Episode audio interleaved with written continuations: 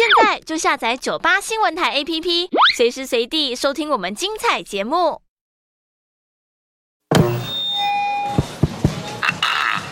训导处报告，训导处报告，选修易经、台湾史、城市运输、欧洲艺术史以及节气历法的同学们，现在马上到九八大楼集合，九八讲堂上课啦！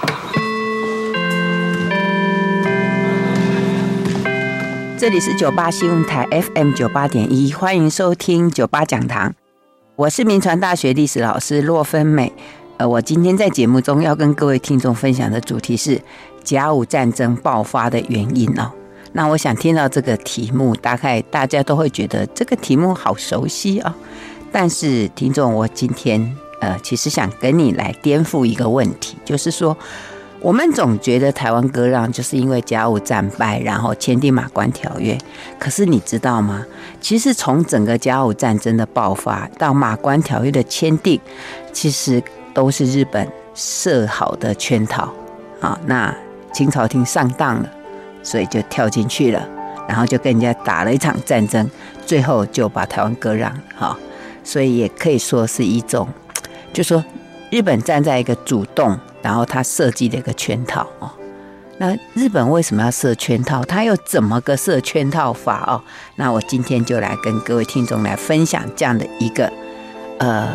设局哈，看看这样的圈套到底怎么回事啊？呃，为什么日本要去设这个圈套哦？其实我们如果要讲到这个整个台湾被割让给日本这段历史。它真正的引爆点既不是台湾，也不是中国，而是朝鲜，就是韩国的问题。那韩国有什么问题哈？呃，那时候的韩国叫朝鲜，所以我们接下来都会用朝鲜这个名字啊。当时的这个朝鲜，它是清朝的这个藩属国。那日本它为了要切断这两个国家，就是清跟朝鲜之间的藩属关系，以便它能占领它。所以他就故意对清朝廷设一个圈套，那以便要找到一个能够出兵的借口，然后透过出兵，然后引动战争，然后他就可以把朝鲜给占领了。那我们知道，日本在明治维新以后，他整个国家就开始慢慢强盛起来，而且他想要效法这些西方的这些帝国主义者哈，他们要扩张他的领土，来扩大他的整个帝国的版图。那之前，那我们谈过很多次了，就是他制造了一个牡丹社事件，然后他就占领了琉球啊。那琉球占领之后，接下来的目标就是朝鲜，所以他们有这个争韩论就非常的甚嚣尘上啊。那我们知道，在历史上哈，这个朝鲜的这个历史，我想各位有看过韩剧，可能多少知道一些。那我大概把它整理一下啊，因为这段关系有一点复杂。我们知道，在历史上，这个朝鲜它是李朝嘛，啊，那它跟中国的明还有清两个朝代，其实都一直维持很好的一种藩属关系。呃，在一八六三年，朝鲜的国王李生去世，那因为他没有孩子，哈，他没有子嗣，就由他的弟弟的儿子，啊，才十二岁的李熙，然后来继承这个大位。那因为他年纪太小了，所以就由李熙的爸爸。啊，就是以大院君，大院君就其实就摄政王啊这样的一个名义，然后来协助做这个朝政啊。那因为这个这个大院君他本身就很守旧、很保守，所以他是采取这个锁国政策哈。那等到十年之后，这个李熙长大了啊，他就亲政。那他的权力就逐渐转移到他的老婆闵妃，就是我们韩剧里面很有名的明成皇后啊，那就转移到他的手上。那这个闵妃啊，就这个明成皇后，她都鼓励这个李熙就采取开化政策，然后引入这个日本的势力啊，呃，然后就是推举他很多的亲族来担任要职，呃，也当然就排斥这个。他的等于算是他的公公嘛，哈，大院君的势力，所以从此这个李大院君这一派跟闵妃这一派，他们就互相的斗争啊，那就造成整个国家非常大的一种动荡，然后政权也一直这样换来换去。然后到了一八七六年，那因为日本一直对朝鲜有有野心嘛，所以他就强制啊，强制他签订了一个条约，叫做《江华条约》，因为他去呃日本就派故意派舰队去攻打这个江华岛，然后就强迫他签订一个《江华条约》。那在这个条约上呢，他就要这个朝鲜允许日本在韩国的这个釜山通商啊，而且要派驻日本的使臣在这个地方。而且在这个条约里面，他就承认朝鲜是一个自主独立的国家啊。那当然，因为本来朝鲜是中国的清朝的藩属，那你透过这个条约签订之后，等于就是说让这个清朝呢，就原先对这个朝鲜的这个宗属关系就开始被分离啊。那当然，是不是日本在签这个条约就已经设定好，还是说？呃，不小心变成的，这当然呃也很难追究了哈。但是也因为这个条约，所以从此就说，呃，当然这只是一个在他条约里面片面的做这样的一个定定。那清朝这边当然是不会不会答应的了哈。但是也在这个江华条约签订之后，那日本在朝鲜的政治还有经济力量就不断的增长。那日本也在朝鲜的统治阶层里面就开始扶植了。这个亲日派的这个开化党，好，就就亲日的势力在在整个朝鲜的朝廷里面就开始成呃扶植出来啊，然后到一八八零年，这个闵妃就更进一步啊，他就去改革这个军制啊，就是军事的制度，然后他就把这个原来由这个大院军所创办的这个军队，呃。后来我们就称它叫旧军，叫做千军营啊。那因为就是说，他原来的这个势力是由大院军所所掌管嘛。那现在闵妃他要重新创立一个军队啊，就叫新军哈。那这个新军就是以日本人为教官啊，为军队的教官。然后，所以这两个军队就开始不一样，那待遇当然也不一样啊。那因为待遇不一样，所以让这个旧军就非常的不满啊。那那时候，整个朝鲜它的贸易，还有它的这个米米谷哈，就是稻米啊这些呃五谷杂粮的买卖都被日本垄断，好，所以造成整个呃粮食非常，就是朝鲜国内的这个粮食非常的缺乏，好，然后物价上涨，所以对这个军队的军饷就没有办法如期的发放，都会欠很久。然后在一八八二年的七月。呃，他因为觉得这个欠太久了，恐怕这个军队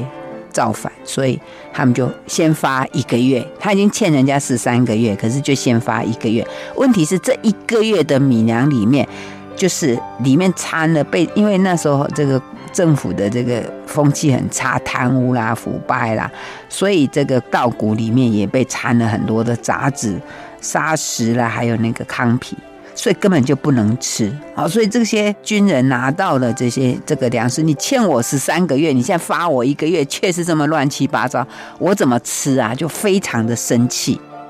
然后他们就去殴打这个就是发米粮的这些管理员。那当时闵妃的这个一个他的心腹啊，也等于是那时候的国防部长叫闵千浩，他就下令逮捕，看谁带头作乱，他就逮捕他，就就引起更大的公愤，哈，就触发了大规模的这个暴动。那当时的这个事情发生了，那当然这个大院军他就趁机煽火，他就说这根本是这个闵妃哦。勾结日本人做的哇！那这些士兵一听到啊，日本人，他们就跑去攻打那个日本的使馆，哈，杀死这个就是当时的新军的日本教官，然后处决掉这个就是下令逮捕他们的这个闵千浩等等的这些高官，而且还冲进这个宫里面，然后去搜捕闵妃。那这个闵妃就打扮成宫女，然后就逃出宫，就整个一个时间里面呢，哇，整个朝鲜的政局就陷入瘫痪，汉城大乱，这就是所谓的壬午事变。那这个闵妃她逃出宫以后啊，就去通知啊，哈，他就去通知那个日本来出兵，然后另外还有一个就是朝鲜的公使叫花房义之，他也去通知日本出兵，然后另外还通知清朝。出兵，好，那所以两国就分别就派军队进来，哈，清朝就派了三千的军队，好就入进入汉城。在日本来之前，他就先进入汉城，然后呃，日本也派出了一千五百人跟四艘军舰也抵达，好，然后要这个朝鲜政府来赔偿损失啊，而且要同意日军要从此我要驻扎在朝鲜。那当时的这个大院军呢，他就被这个袁世凯所逮捕。袁世凯那时候是担任这个朝鲜的帮办大臣，就被他逮捕，送到羁押，就是把他抓起来，然后押送到天津，好，就一直一直把他关到一八八五年，然后才把他释放。那在这个人武事变发生之后啊，整个闵妃的势力就重新掌权啊。那当然，因为当时他有通知清朝来救救援他嘛。所以他对清的这个向心力有大大的增强。那当然，因为这个事件呢，就是因为清军先进来嘛，哦，他是比日军先进来，所以当然这个在整个清跟那个日本的这个势力上面，哎，好像这个清军又站在一个比较有利的位置啊，所以日本他就很生气啊，好，他就觉得后怎么又被你清朝给又抢先我一步。可是当时的清政府哈，李鸿章啊哈，他就很怕，就说，呃，日本不开心啊，等一下又来找麻烦，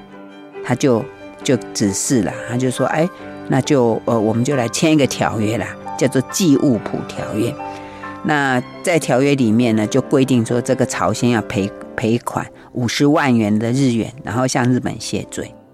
而且呢，日本他才取得在这个朝鲜的驻兵权。而且声称说，以后哈，这个日本跟清朝同样都有出兵的权利。就说日本啊，朝鲜一旦有事，我也可以来出兵。好，那当然也这样子，就日本就更进一步的势力就推到了朝鲜啊。那从这时候开始，整个日本他侵略朝鲜的动作就更为积极。除了我们刚刚讲说，他早就有扶持的一个亲日的势力开始在那边之外，那那时候那个。在日本民间还有一个浪人团体哈，我解释一下什么叫浪人，浪就流浪的浪哈，浪人就是说，呃，其实就是日本在明治维新之后啊，他们就有很多的那个民间人士，他们就有一股很大的那种爱国热忱哈，所以他们就想说，哎，他们这些人要到，特别到中国，到这个世界去推展整个日本的这种等于他们的。国家的这个大和魂，就这样这些人，那这些人他们就是被称为浪人啊，就是他们到处去，然后去拓展这个日本的大和魂，这日本的国家主义，这样这些叫浪人。那他们就组成了一个叫玄阳社啊，等于是他们的一种啊民间的那一种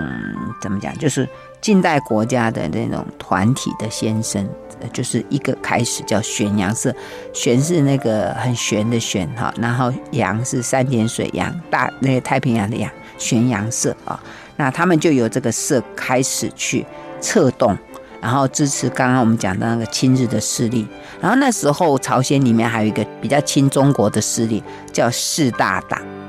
事情的事，大小的大叫四大党。那亲日本的叫做开化党，好哇，所以这两个势力就变成在朝鲜内部就对抗起来。那而且呢，日本还要扩大他对朝鲜的通商贸易权，而且他就开始就把朝鲜视为他的殖民地，那尽可能要排除呃清朝在朝鲜的整个宗主国的地位，好，这就更进一步了哈，就是他要。断绝掉清朝跟朝鲜的这个宗属关系，现在又更进一步。那我们知道，在一八八四年中法战争爆发，那这个战争一爆发，结果没想到这个清朝的军队在整个这个战争里面就节节败退，哇，就造成了朝鲜这边就对清朝的这个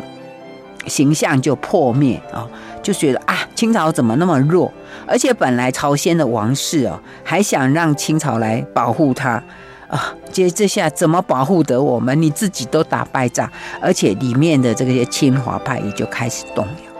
所以当时日本就想说，哎，这是一个机会来了哈。所以那时候日本驻朝鲜的公使叫做竹田进一郎，他就想说，哇，那你现在清朝很忙啊，你要打仗啊，你根本就管不到我们，对不对？所以他就在那一年的十二月四日，他就支持这个亲日派的金玉均还有朴正孝等这些开化党人，就进行了政变，就闯入了王宫，然后挟持那个朝鲜的国王李熙，然后就下了一个假诏，说这是那个清军在作乱，然后要求日本的军队来支援。然后日本的军队就趁机就占领了朝鲜王宫，这就所谓的假身政变。那当时那个清朝廷这边得知消息啊，那大家还在想说，哦，那现在怎么办？要不要出兵啊？这就讨论来讨论去。那时候就是有这个袁世凯，他就说，哎，不管现在情况危急，他就带领的军队就攻入那个朝鲜的这个王宫里面，而且把这个亲日派的开化党人还有日军。都把他打退啊，把他们国王李熙给救出来。好，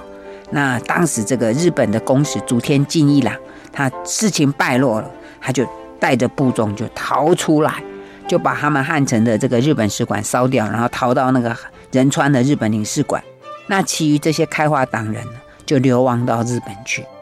那我们知道这一场战争啊，就是促成了后来我们所知道的袁世凯他的崛起啊。所以袁世凯的成名不是在中国，不是在清朝，而是在朝鲜啊，就是因为这一场甲申政变，然后他毅然决然的打进去啊，就变成了他在后来就变成一个很重要的我们历史课本里面写出的人物啊。那再者呢，他也变成在朝鲜，就是清朝政府驻在朝鲜的头号人物，而且在这个这个状况之下，有李鸿章在中国这边遥控。然后袁世凯在那边主政，好，然后就全面的掌控了朝鲜的内政跟外交。不过这一个整个这个政变呢，还有这个引动的这个战争，你看这个清朝跟日本就打起仗来，对不对？这是长久以来很长一段时间来清跟日本的那个直接的这个战争，哎。所以这个其实是当然有有一些有一些争议啦，就说这一场战争到底是谁是首谋哦，这个就有一点责任问题了。那因为袁世凯太太出头了哈，所以就一直那个日本的那个呃这个公使啊，就一直告状说根本就是就是袁世凯搞的鬼等等这样啊，这也是造成后来在签约的时候啊。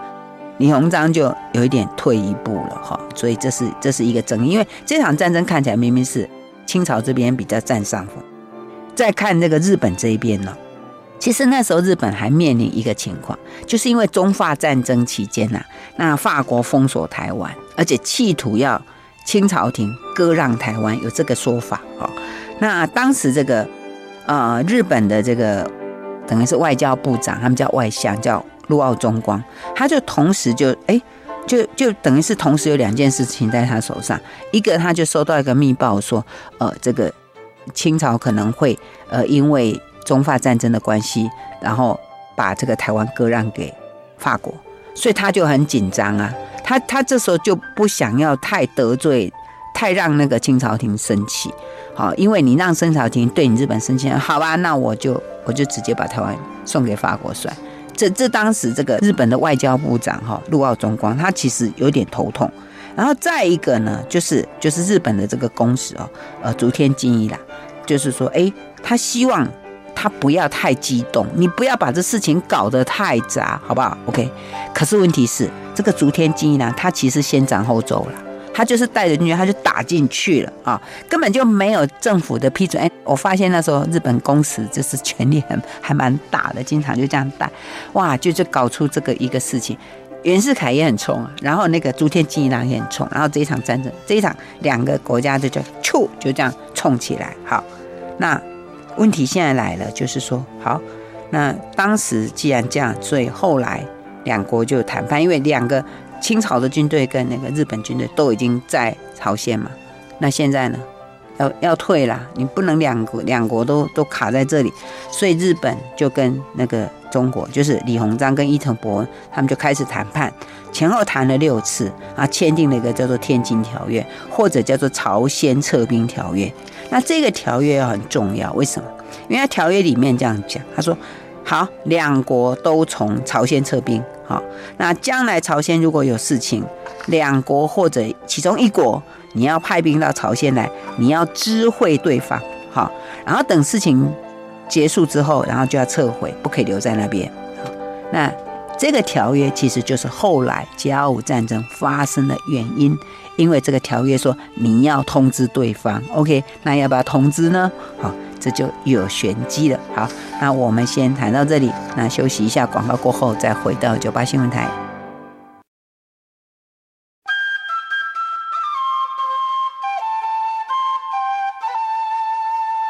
欢迎回到九八新闻台九八讲堂，我是洛芬美。呃，我今天要在节目中跟各位听众分享的主题是甲午战争爆发的原因。哈，那你想甲午战争爆发原因不就是什么东学党之乱吗？不就是因为这个朝鲜的问题吗？可是我今天要讲的是说，其实这整个的这个从甲午战争的爆发大马关条约的签订，其实都是日本设好的圈套，因为日本他要占领朝鲜，他必须要切断朝鲜跟清清朝的这个。中属关系，所以他就企图要不断的去挑拨，然后去发动战争。那我刚刚讲到说，当时这个朝鲜里面发生这个甲申事变，其实有日本的公使叫竹田进一郎，他就趁中法战争的时候，然后清朝廷正忙着跟法国打仗，他就策动了呃朝鲜的亲日派，然后来发动一场政变。就这场政变之后呢，那当然这个亲日派就就失败了。就逃跑了，那大部分是逃到日本，好，那他们逃亡到日本之后呢，就跟当时日本民间的这个激进团体叫玄洋社，就过从甚密，哈，那后来到一八九四年啊，这些亲日派的人，啊，金玉君等人，他们就偷渡到上海，结果在上海就遇刺了，啊，那当然这个消息哦。就让当时日本国内的国民啊，就有一种就是援朝惩清的感情。他觉得这些我亲亲我日本的这些海朝鲜人，然后在你清朝的国内，然后遇刺，哇，开玩笑。那那我们要来帮助啊，我们要来帮助，这种情感就被激被煽动起来。可是因为这个整个这个事情没有很严重，所以日本还不能构成对清朝发动战争的借口。不过这一年就发生了历史上非常重要的那个甲午战争的导火线，就是东学党的这这个事件。好，那这日本就开始有了好好的发展的，然后找到理由可以跟中国战争的一个大好机会。那我们都常讲东学党之乱，东学党之，那东学党到底是什么？哈，不晓得听众知不知道东学党是什么？哈，来，我来跟各位报告一下。所谓东学，其实就是韩学了哈。那他他所谓的韩学，其实就是包括呃中国的儒释道，还有朝鲜的一些民间的迷信啊混合在一起。那他们有一种叫做天人合一的那种基本理论，然后比较拥护一些传统的礼法，反对西方的宗教，还有反对日本啊。这所谓的东学啊，大概指的是这样的一个东西。那因为当时整个朝鲜的政治非常的腐败，然后税也很多，所以很多人民就托这个叫东学党，然后就起兵。所以这样的一种反抗行动哦，如果我们讲一个比较大家很容易理解，就是朝鲜版的义和团事件，那我想大家就听得懂了，对不对？好，那当然这里面当然不是非常的理性，不过这里面当然当时这个。日本的这个玄洋社哦，就是我们刚刚讲说那个民间的这个激进团体，他的社长叫做平冈浩太郎，哈，他就讲过一句话，他说：“清国哈，就中当时的中国嘛，因为是清朝，所以我们就叫他清国哈。就说当时的清国大如牛，很大然后很肥，然后全世界都列强都都对他流口水这样。”所以他觉得说，诶，日本如果要强盛起来，我们应该去参加欧美各国，然后来分割它，这样。那既然要这样子呢，那我们要找借口啊，找理由。那刚好这个东学党发生的这个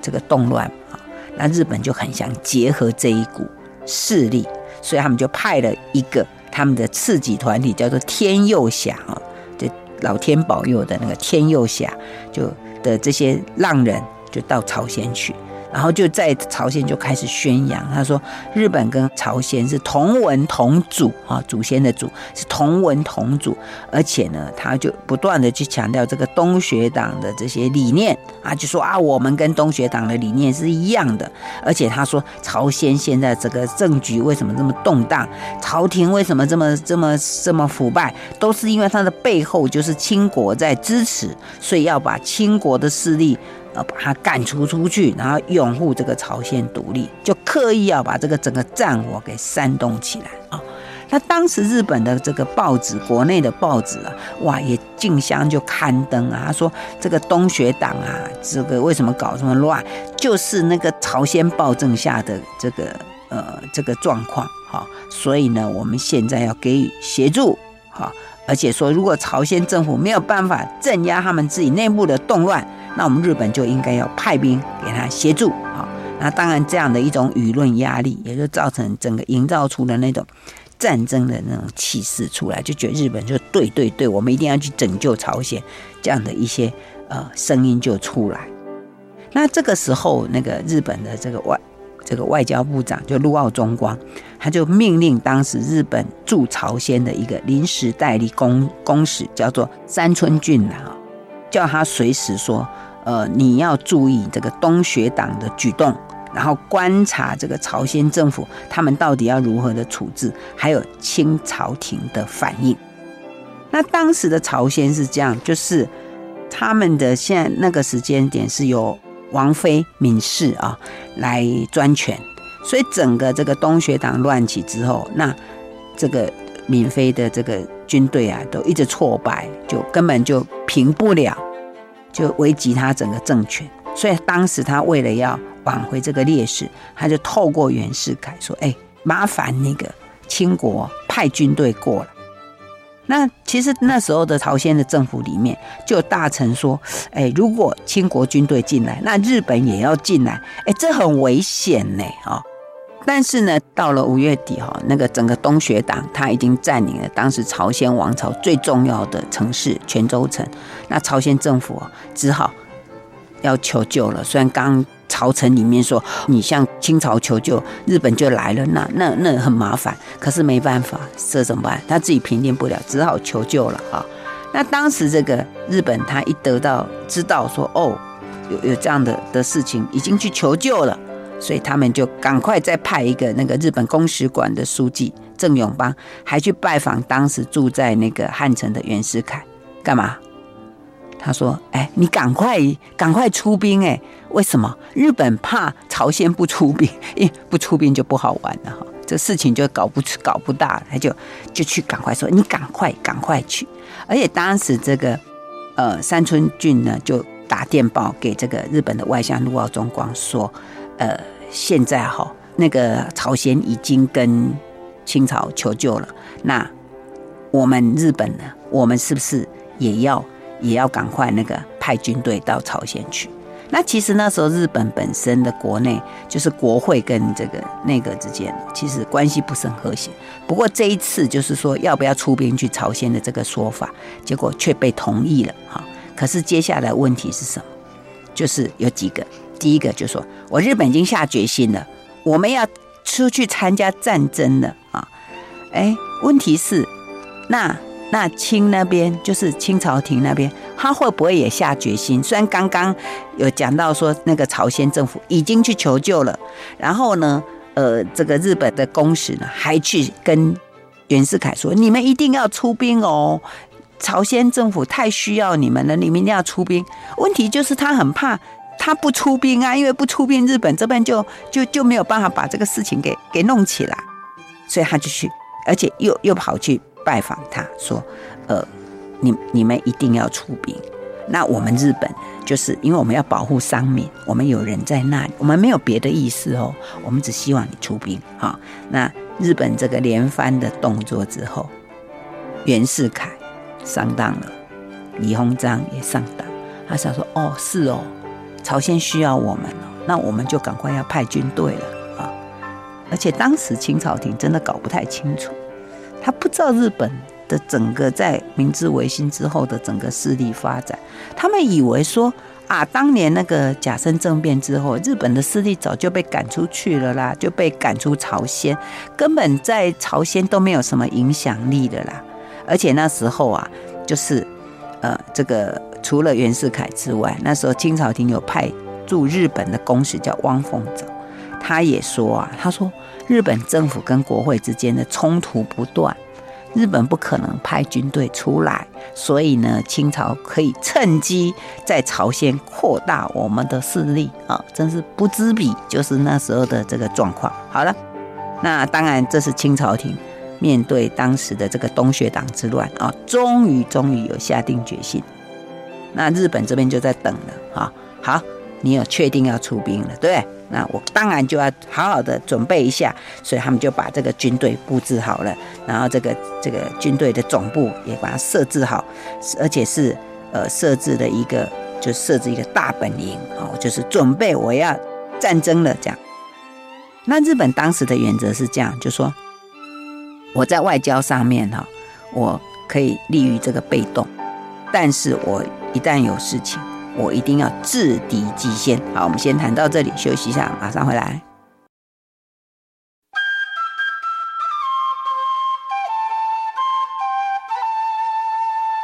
欢迎回到九八新闻台九八讲堂，我是洛芬美。我今天在节目中跟各位听众分享的主题是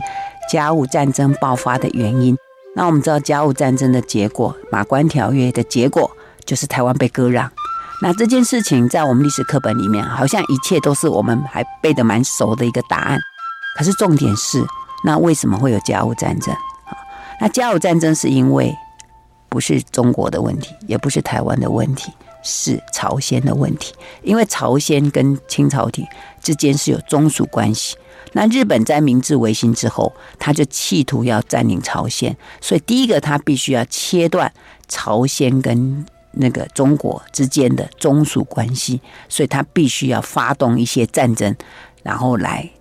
作为一个借口，然后可以切掉这个关系。所以其实整个这个战争的发生啊、这个结果其实都是这样的一个关系。所以我在节目里面我就说，这是日本所设好的圈套。那那个袁世凯还有李鸿章他们都上当了。OK，那我刚刚在前面有特别提到哦，我稍微再稍微再复习一下，就是。在一八八四年呢，因为中法战争爆发，那日本想说趁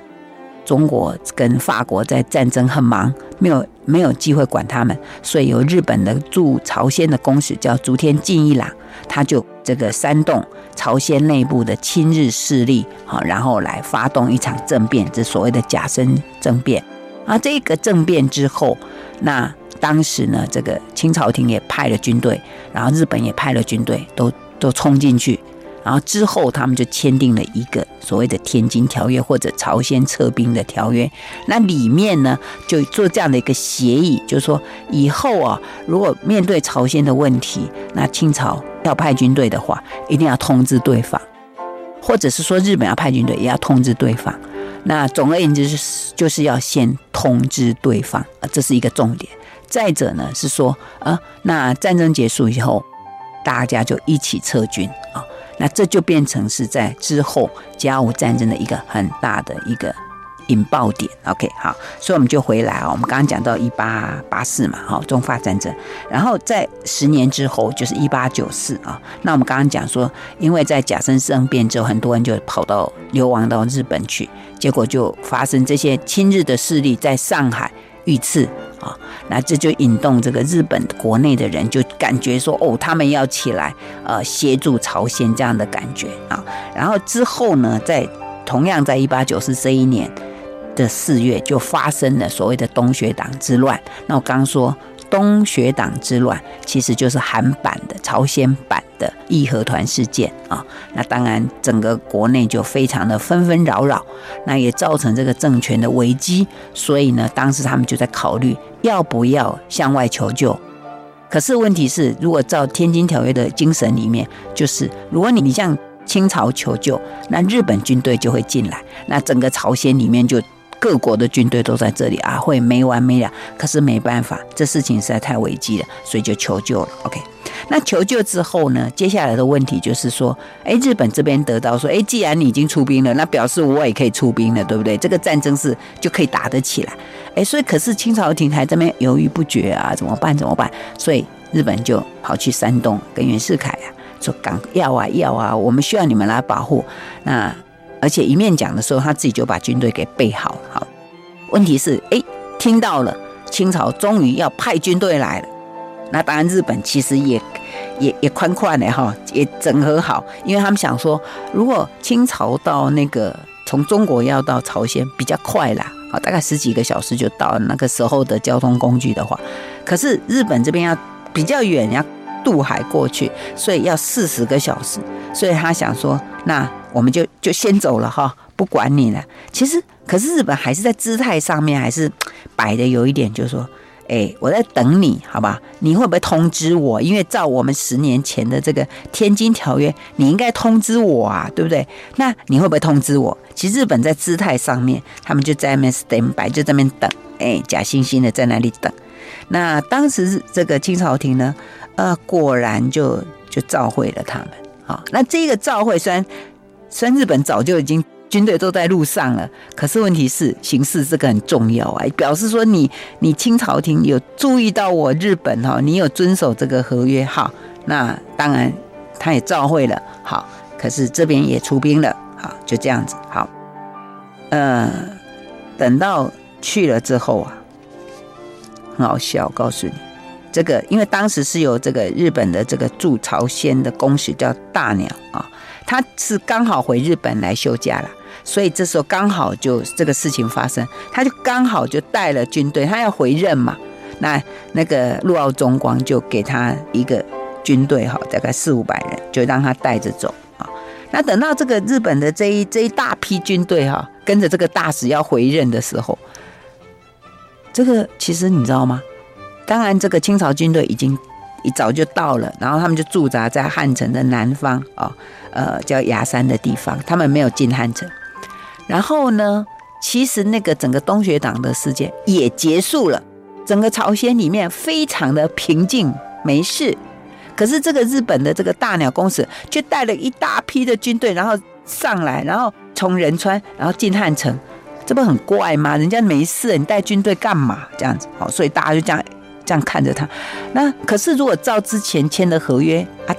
他是可以来嘛，哈，所以那时候就尴尬了，就想说，呃，怎么办？现在怎么让日本撤退这样哈？那其实这个大鸟公使哦，他他也觉得很尴尬，他觉得呃呃，人家都都没在打仗了，我这一批人来干嘛？所以他就写信回去给他的那个。就是外交部长陆奥中光，因为是他叫他把军队带来。他说：“呃呃，可不可以哈？就是因为那时候日本是说，你先带这批去，我们后面后续要进去继续再来了。那那大鸟公使就说，可不可以不要再派了哈？因为我这边都不知道怎么怎么处理。那陆奥中光就给他一个回信说，现在已经骑虎难下了，我们已经决定好，而且都讲好，而且日本国内都已经。”等于是箭在弦上了，你现在突然喊卡就很难看，难丢脸。他说不行，他说这样好了，你就写信跟那个朝鲜的说哈，说你们确定你们东学党已经平定了吗？确定吗？你有抓到头头吗？啊，如果你没有的话，没关系，我军队在这里，我随时等候你差遣，可以借你用。好，只要是这样就对了啊。而且呢，他说，哎，我我们该来的军队，我们该到位，我们就会到位了。这是当时的情形。可是，刚刚讲说，其实这个时候里面啊，呃，最大的麻烦就是日本说，中清朝会不会骗人，或者他们会不会跟朝鲜勾结好骗我们，跟我们说没事，然后等到我们军队撤走了，然后其实根本有事情这样子，其实只是要糊弄把我们骗走，所以他们就死也不要离开啊，死也不要离开。好，所以接下来的问题就是如何让日本。跟清国撤军，因为两个在那边等，你先撤军，我再撤军。那另外一个就说不行，你先撤军，我再撤军。那朝鲜里面就就是等于是清国跟跟那个日本的军队就在那边哦，两个在那边就是你看我，我看你这样啊。好，那现在这个日本已经进来了，你让他进来，他就不要走了，因为他他来他不是他重点就是他是要来解决这个朝鲜跟中国的这个中属关系，而且他想要透过各种可能的冲突来解决这个问题。那你让他进来了，那当然不解决他不会出去的，他不会随便把军队带回去。所以那时候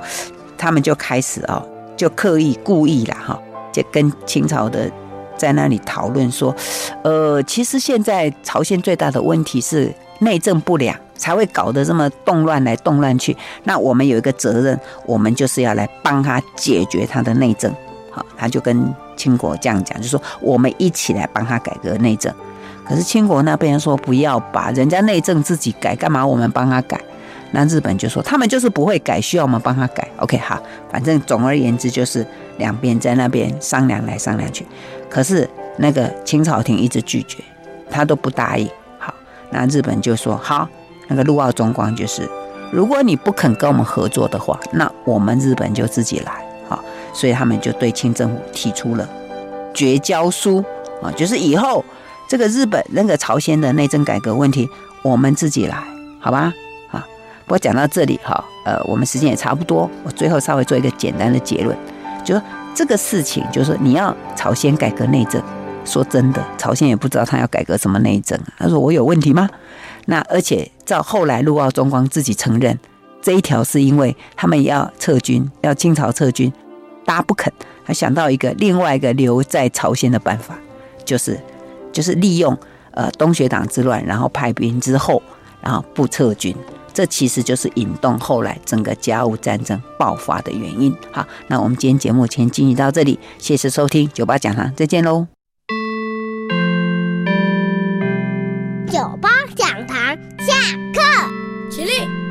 正正礼谢谢老师老师再见。